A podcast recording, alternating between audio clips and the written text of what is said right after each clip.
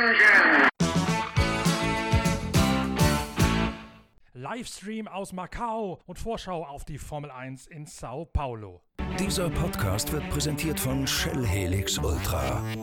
Das Premium-Motorenöl für deinen Motor.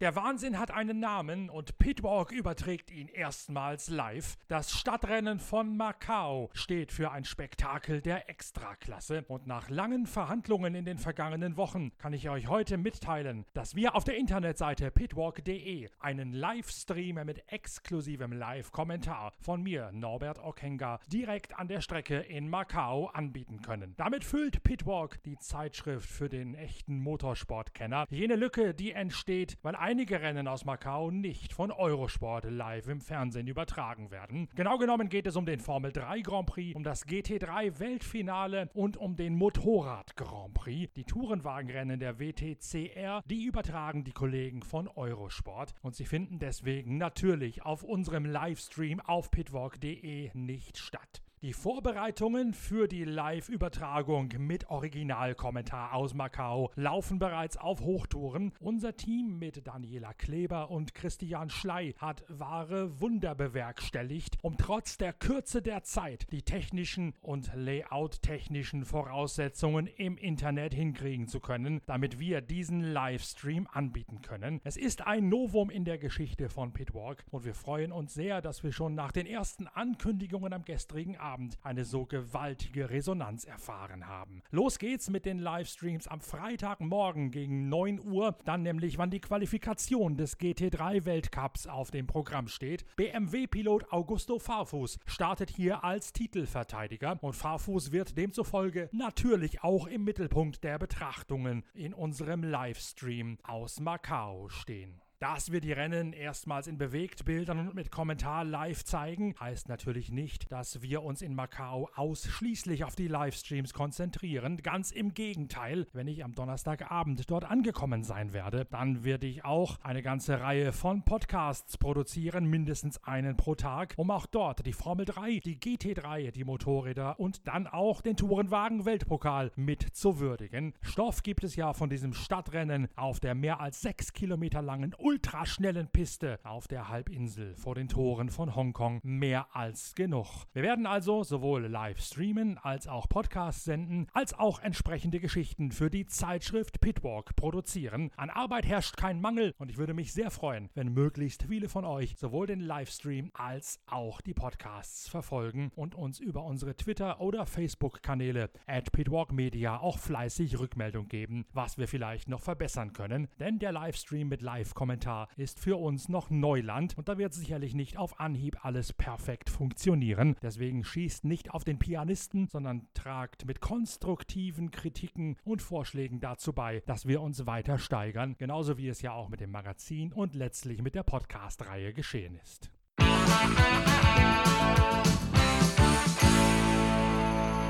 Im Tourenwagen-Weltpokal kommt Esteban Guerreri aus Argentinien als Spitzenreiter nach Macau. Sein Vorsprung auf Norbert Michelis, letzterer aus dem Hyundai-Team, beträgt gerade mal sechs Punkte. Und auch auf Platz 3 liegt ein Fahrer, der noch echte Titelchancen hat, nämlich Ted Björk, der blonde Schwede aus dem Link Co-Team. Ted Björk und Norbert Michelis liegen auf Schlagdistanz zu Esteban Guerreri. Für Michelis, den deutschsprachigen Ungarn, ist die 6,12 zwei Kilometer lange Stadtrennstrecke namens Circuito da Guia eine ganz besondere Herausforderung. Der Ungar blickt bereits voller Vorfreude auf die drei Stadtrennen am Wochenende.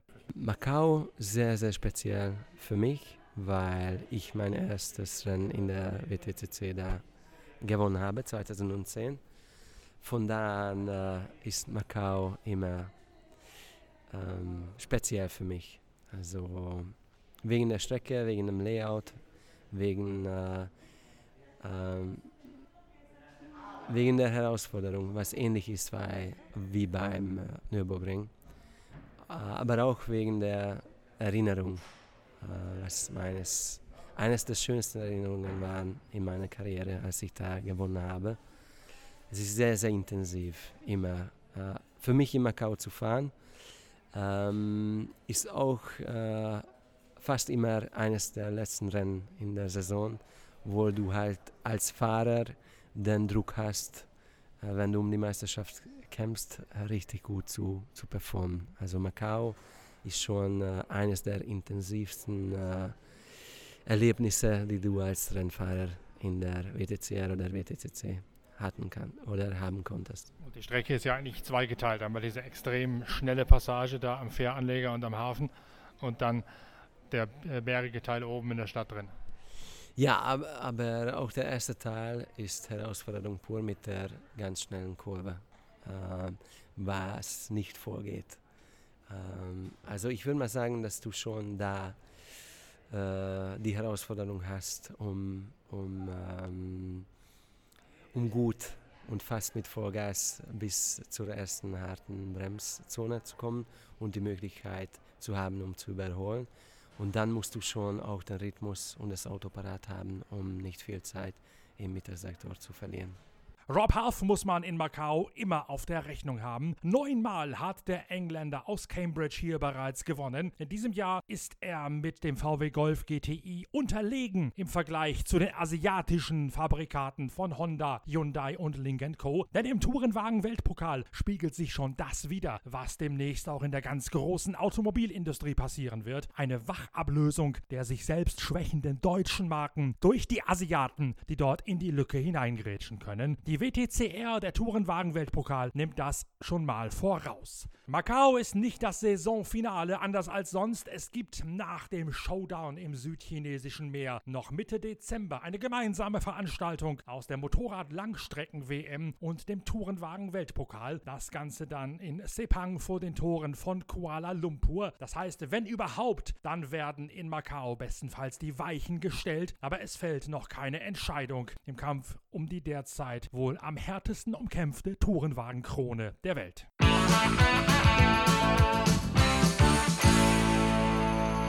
Die Formel 1 gastiert am kommenden Wochenende in Sao Paulo bei einem Rennen, das besonders stimmungsvoll ist. Uns bei Pitwalk gefällt die Rennstrecke von Interlagos dermaßen gut, dass wir in der aktuellen Ausgabe der Zeitschrift, die am Samstag auf den Markt kommen wird, Sao Paulo und Brasilien ein ganzes Kapitel gewidmet haben. Was macht Interlagos so einzigartig? Was macht die Faszination der Stadt Sao Paulo aus? Und was macht den Reiz von ganz Brasilien aus? Wir haben uns dort auf Spur Spurensuche begeben, sowohl im Millionenmoloch Sao Paulo, welches ja die zweitgrößte Stadt der Welt ist, wenn man die reinen Einwohnerzahlen zugrunde legt, als auch in Rio de Janeiro, als auch in der Heimatstadt von Tony Canan, dem charismatischen IndyCar-Piloten, nämlich in Salvador de Bahia. Und wir zeichnen dort ein höchst spannendes, emotionales und fesselndes Bild über Brasilien als Ganzes und Sao Paulo, den Rennort des kommenden Wochenendes im Speziellen. Die Begeisterung für Sao Paulo Paulo, die teilt auch Marcel Ehlert, der Chemielaborant von Shell, der auf der Hohen Schar in Hamburg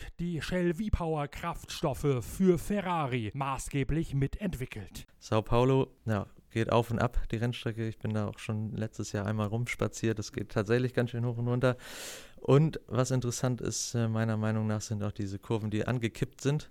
Leichte Steilkurven. Also noch wieder eine besondere Herausforderung, aber vermutlich eher für das Fahrzeug, den Fahrer an sich.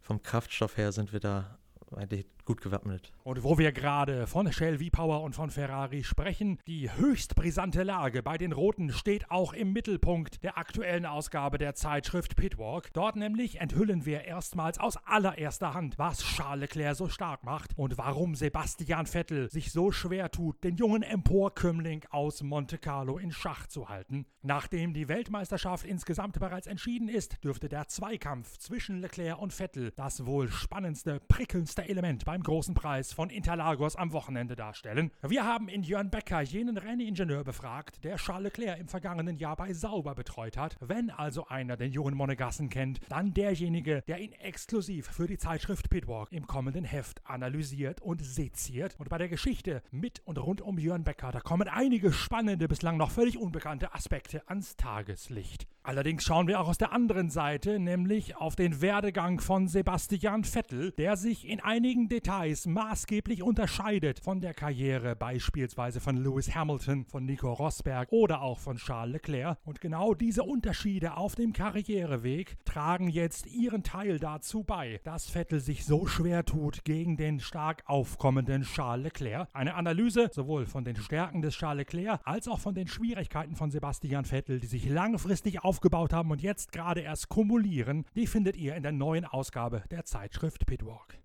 Thank you.